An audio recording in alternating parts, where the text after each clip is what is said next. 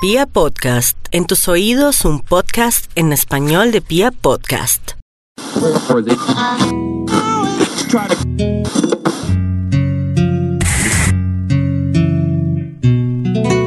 La luz rasgó como un trueno las tinieblas y el mundo entonces de la nada surgió.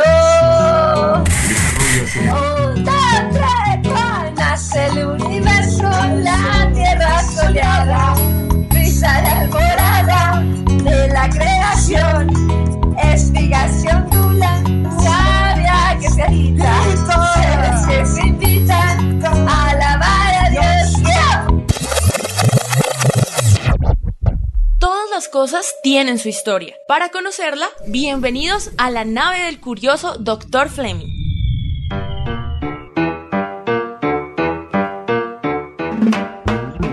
Alguna vez tuve que compartir apartamento con un amigo pensando en dividir gastos. Al trastearnos lo que más le llamó la atención fue mi cama, que entre otras cosas es doble. Al verla recuerdo me dijo, Uy, mi doc, tremenda polvera. Seguro mi compañero no sabía que dependiendo de la zona y del periodo de la historia, además del polvo, también fueron recientes otros materiales para las primeras camas como cenizas, hierba seca, heno, etc. Pero si ustedes tampoco lo saben, sean bienvenidos entonces.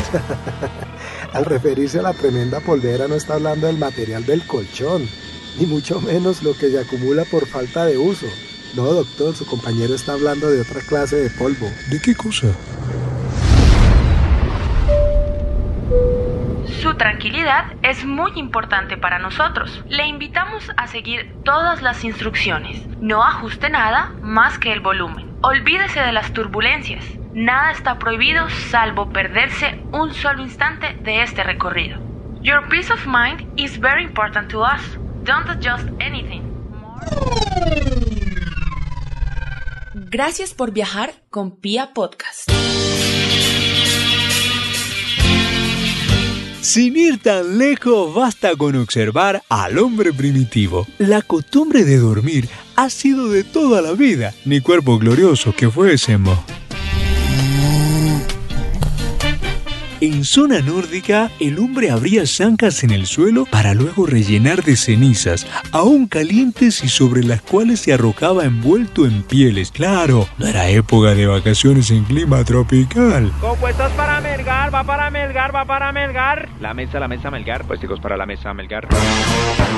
Pueblos germanos improvisaban en yacijas que rellenaban con musgo seco u hojas de heno. Las camas no solo ha sido para dormir por breves periodos de la historia, también y desde tiempo inmemorial las hubo para funciones específicas. Además de eso, que además continúa muy vigente, existieron camas para comer y hasta para ver a los difuntos. De acuerdo con descubrimientos arqueológicos, conocimos bastidores de madera sujetos por tiras de cuero. En cambio, las de uso diario eran muy altas, incluso hasta necesitaba escaleras para acceder. ¿Serían estos los que se inventaron el camarote? Eran muebles que podrían resultar toda una obra de arte para nuestros días, ya que estaban decorados de finques de temática mitológica propia de sus creencias. Miren quedó, se ve hermoso y lo más cool, les voy a confesar, fueron como 250 ya con pintura hacer esta cama. Obviamente con tu colchoncito y tu esta que ya tenías, les voy a enseñar los detallitos. La misma práctica, solo cambia en lo que crees. Además del diseño, también incluyen algo que sigue muy vigente, el mosquitero o toldillo. ¡Adiós, mosquito! La verdad, la cama antigua, encontrada en la tumba de Tutankamón, quien además nos enseñó que uno se muere y nada se lleva, o que lo digan quienes abrieron su tumba y ahí lo hallaron todo. No dista mucho de las nuestras actualmente. Empiezo a sospecharle como el mueble más conservador de la historia. Godos, godos, godos. De los egipcios, y como si se tratara de un entramado filmográfico para Semana Santa, tengo que mencionar a los hebreos. Y es que el libro del profeta Amos también hay referencias de los ricos de Jerusalén o Samaria, quienes descansaban plácidamente mientras comían y disfrutaban del danzar de bellas bailarinas. No lo juzguemos, eso era el equivalente al paquete premium de cualquier distribuidor de contenido audiovisual para nuestros días. ¡Ah, sí! Fitia, Grecia. Y en cuanto a los griegos, tampoco los podemos dejar por fuera. Jamás dudes. En lo que a Homero se refiere, en su epopeya cuenta cómo para su pueblo existía la cama normal y la que se utilizaba para depositar al difunto antes del funeral. Los ricos disponían de cama fija situada en habitáculos de la casa. Estas estaban hechas de haya Sí, con H y E. Digo, ¿no? O de arce con patas torneadas y todo el mueble enriquecido con incrustaciones de oro, plata o marfil. Él es mi primo Patroclo.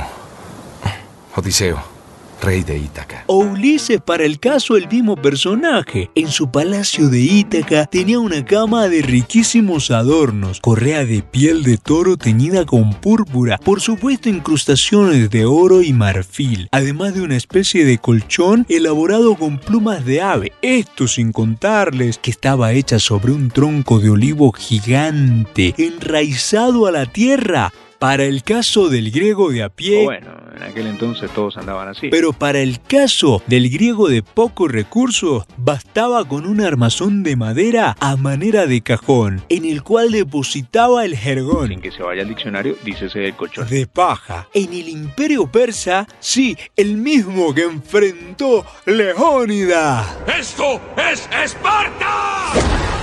Épico. Las camas de los ricos, además de ser en finos materiales, si de madera se tratase, las mejores. Ébano o cerezo. E incluso en el Palacio Real de Susa, el armazón de estas era de plata y oro. Por supuesto, la particularidad de las incrustaciones de metales preciosos no se perdía. Pero un detalle adicional, y es que requería de servidumbre exclusivamente para hacerlas todos los días, decorarlas con finas sedas y tapices a modo de sábanas, cojines ricos en plumas de ganso y toda una serie de parafernalia que ni en el más ostentoso de los apartamentos sin cocina podría encontrarse uno. El caballero la dama la desean sencilla con jacuzzi. En Roma, Roma, México.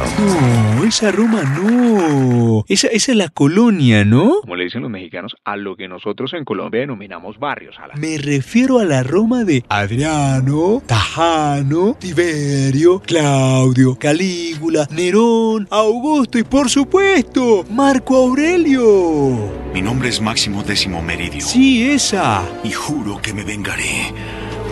En esta vida o en la otra. En fin, sus camas fueron tan ricas como las griegas. Se dice que el emperador Heliogábalo, famoso por su glotonería, tenía su lecho siempre rodeado de manjares, se la pasaba comiendo en su cama de plata maciza y recostado sobre un colchón de plumas que le cambiaban cada dos horas. ¿Y el pueblo? El pueblo dormía sobre yacijas, o sea, una cama sencilla, pobre o cualquier cosa en la que uno se tumba para reposar o dormir. Eso dice Google. Para ir a una cama tenían que enfermar, tal vez de allí venga el dicho de, Lo dejó en cama. o bueno, cuando moría, esas eran las denominadas camas de recuperación de la salud o de los difuntos. En resumidas cuentas, las camas antiguas siempre fueron muy ostentosas y esto, como es normal, les restaba comodidad. Las almohadas solían ser muy gruesas y altas. Padece tortícolis, torceduras, desgarros. Señor. Me imagino que se dormía sobre una extraña posición semirreclinada. Además no existían las sábanas. Tal vez un día les cuente la historia de esta. ¿eh? Por ahora les mencionaré su ancestro. Las tapetia. Al pie del lecho se extendía una alfombra o toral. Además, sumémosle lo supersticiosos que eran, ya que las cabeceras siempre debían mirar al norte. Ya me imagino más de uno hoy dirigiendo su cama. Diz que para lograr más vida y para los griegos, si los pies quedaban para la puerta de la habitación o la calle, el durmiente moriría pronto. Cabe destacar que los hijos de Atenea también se inventaron la siesta, misma que siglos después retomamos los latinos. Sin embargo, la cama no era el sitio para ellos, sino en huecos excavados en muros y cerrados con cortinas de lino, que según algunos documentos era donde mejor se hacía el amor. Ah, Piraca, vení. ¿A eso se refería mi Rumi? Hasta el siglo XV aparecerían los cabezales en camas europeas. Y claro, también previo a la conquista, tampoco se encuentran referencias a la hamaca. Por cierto, bello objeto y al parecer de origen americano. ¿eh? El chinchorro que ha servido de cama para nuestros ancestros bien merece un capítulo fascinante. No ahora, Tal vez nunca, pero se lo merece. ¿eh? Por ahora, concluyamos este. Luego de superado el periodo oscuro de la historia, siempre hago esa referencia a la Edad Media, las camas poco cambiaron, salvo que la madera empezó a dejar pasar el hierro forjado y hasta la invención del colchón resortado en los Estados Unidos en el año de 1871, no es mucho lo que ha cambiado este objeto, siempre pieza clave en la familia. En torno a ella gira la vida, el matrimonio, la enfermedad y hasta el descanso eterno. ¿Durmió bien? Ya lo hará. Espero nos volvamos a encontrar y ojalá este podcast le lleve a soñar que una cosa es cualquier vaina, pero su historia no es cualquier cosa. Soy el Dr. Fleming y por si las dudas, no soy argentino, tampoco soy peruano, soy de acá, pero me la paso en todas partes. Gracias por viajar con Pia Podcast.